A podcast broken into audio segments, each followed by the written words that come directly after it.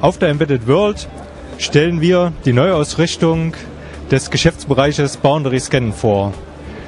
Das fällt unter das Motto ESA Embedded System Access. Warum war das notwendig, dass sich eine Firma wie Köppel Elektronik neu an dem Markt orientiert? Wir haben sehr lange Erfahrungen im Bereich Boundary Scan, die schon über 20 Jahre zurückreichen.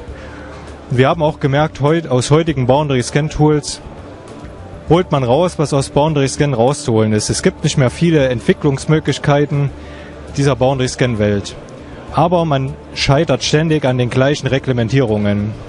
Zu diesen Reglementierungen zählen, dass heute nach wie vor Chips auf dem Markt verfügbar sind, die zwar eine JTAG-Schnittstelle oder ein anderes Debug-Interface implementieren, die aber nicht über die notwendigen Boundary-Scan-Ressourcen verfügen. Das ist eine große Herausforderung an der Stelle. Auf der anderen Seite kann man mit Boundary Scan auch gewisse Grenzen nicht überwinden, die damals bei der Implementierung einfach nicht berücksichtigt wurden. Dazu zählt halt eine Flash-Programmierung von internen Flash-Bausteinen oder wenn man über sehr schnelle Strukturen verfügt, diese kann man mit dem doch statischen Boundary Scan nicht abfangen. Wir als Göpel Elektronik, als Technologieführer in der Branche, mussten uns deswegen neu orientieren und haben uns schon seit längerem dort auf den Weg begeben, auch diese Debug-Eigenschaften eines Prozessors zu benutzen, um eine Baugruppe hardwareseitig zu testen. Die JTAG-Schnittstelle seit ihrer Implementierung in dem IEEE-Standard 1149.1 wurde ursprünglich zum Testen einer Baugruppe entwickelt, hat sich aber mehr und mehr auch als Debug-Interface am Markt durchgesetzt. Auch heute zeigt sich, dass die JTAG-Schnittstelle sich mehr und mehr als die Debug-Emulationsschnittstelle etabliert hat. Da war es nur eine logische Konsequenz, dass wir uns auch diese JTAG-Schnittstelle als Emulationsschnittstelle zu eigen machen, haben vor drei Jahren eine Initiative gestartet unter dem Namen VarioTab, wo wir hier die Emulationseigenschaften eines Prozessors benutzen können, um auf diesen zuzugreifen. Das heißt, wir injizieren einen kleinen Mikrocode in den Prozessor, der auf unsere Kommando hört.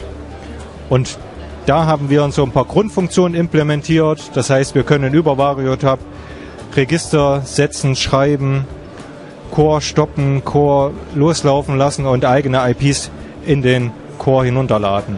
Über diese Möglichkeiten haben wir jetzt einen Zugriff auch auf die prozessorinternen Register und sind damit nicht mehr abhängig von der eigentlichen JTAG Boundary Scan Kette. Das Ganze hat man vor drei Jahren angefangen unter dem Namen Vario Tab, hat man ständig weiterentwickelt und hierüber hat man nun die Möglichkeiten, tatsächlich Flash-Bausteine, interne Flash-Bausteine zu programmieren, aber auch externe Flash-Bausteine, unabhängig vom Boundary Scan und damit wesentlich schneller. Ein weiterer Meilenstein auf dem Weg zum Embedded System Access ist uns vor einem Jahr gelungen, als wir auch die FPGA-basierenden Lösungen angeboten haben.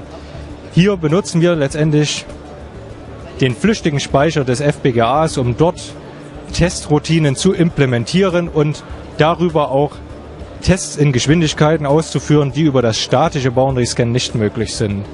Das heißt, was wir hier auf der Messe auch vorstellen, ist zum Beispiel eine Frequenzmessung oder dass wir RAM-Bausteine aus dem FPGA heraus testen können.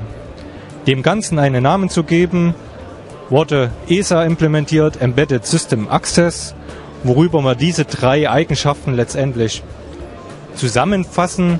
Auf der einen Seite natürlich das klassische Boundary Scan, die Vario-Tab-Technologie, das heißt die Core-basierte Testentwicklung über einen Prozessor und die dritte Stufe dann über die FPGA-basierenden Lösungen, worüber man auch Flashes programmieren kann, aber auch sehr schnelle Tests implementieren kann.